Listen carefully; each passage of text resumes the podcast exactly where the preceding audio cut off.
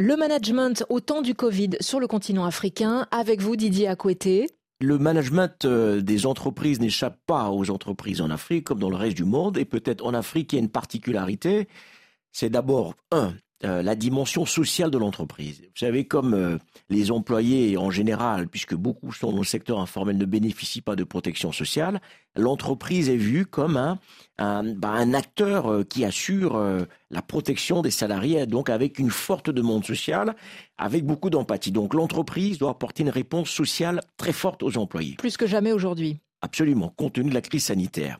Deuxièmement, l'entreprise a besoin de s'organiser encore davantage parce que vous voyez bien que la crise euh, sanitaire a créé des nouveaux modes de fonctionnement. Les employés, par exemple, qui travaillent en distanciel, pour la plupart, ou des entreprises qui doivent complètement revoir leur business model.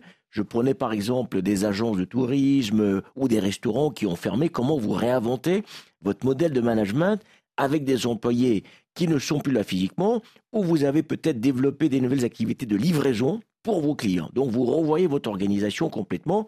Et quand vous êtes une usine, je n'en parle même pas parce que euh, la manière dont l'usine est organisée change complètement. Le troisième élément qui me paraît important, c'est la question de la formalisation. Vous savez que 80-90% euh, des entreprises sont dans l'informel en Afrique. Et avec la crise sanitaire, eh ben, même les programmes publics d'appui financiers aux entreprises n'ont pas pu être déployés, bon, pour d'autres raisons certainement, mais aussi parce que on était incapable de retracer ces entreprises, savoir où elles étaient, ces entreprises, où ces entrepreneurs se trouvaient, pour leur apporter une réponse financière, une réponse sociale. Donc, la nécessité de formaliser ces entreprises est plus que jamais importante avec l'indispensable, comme on dit, ouverture des livres, c'est-à-dire qu'on sache ce que vous produisez, qu'on sache ce que vous déclarez pour qu'on puisse vous apporter une assistance dans ces contextes difficiles. Et puis peut-être enfin, bah, le management, c'est d'abord les hommes. Et donc, quand on dit les hommes, on dit aussi les talents. Et donc, dans les organisations en Afrique, comment on fait pour garder ces talents en leur apportant une réponse en termes de projet, en termes de vision d'après-crise, pour que ces talents puissent rester et continuent de contribuer à la croissance à la performance de l'entreprise. Donc apporter de la protection sociale, se structurer,